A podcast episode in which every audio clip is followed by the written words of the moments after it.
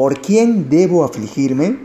Un hombre se vio obligado a dejar su casa durante unos días para ir en busca de empleo. En su ausencia, el único hijo que tenía enfermó súbitamente y murió. Cuando el hombre regresó a su hogar, su esposa, deshecha en lágrimas, le dio la amarga noticia. Pero el hombre permaneció extraordinariamente sereno y ecuánime. La esposa no podía salir de su asombro e indignación. Comenzó a increparle agriamente su actitud. El hombre la tranquilizó y luego explicó, Querida, la otra noche soñé que tenía siete hijos y que con ellos mi vida estaba llena de satisfacción y felicidad. Sí, yo realmente era muy feliz con mis hijos. Al despertarme, de pronto, los perdí a todos.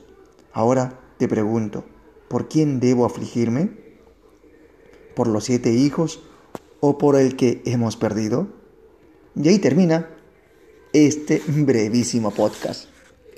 La manera positiva de afrontar las adversidades nos sobrepondrá espiritualmente, definitivamente. Hay que darle la vuelta positiva a toda circunstancia crítica, complicada, para poder avanzar singularmente. Nos vemos hasta el siguiente podcast.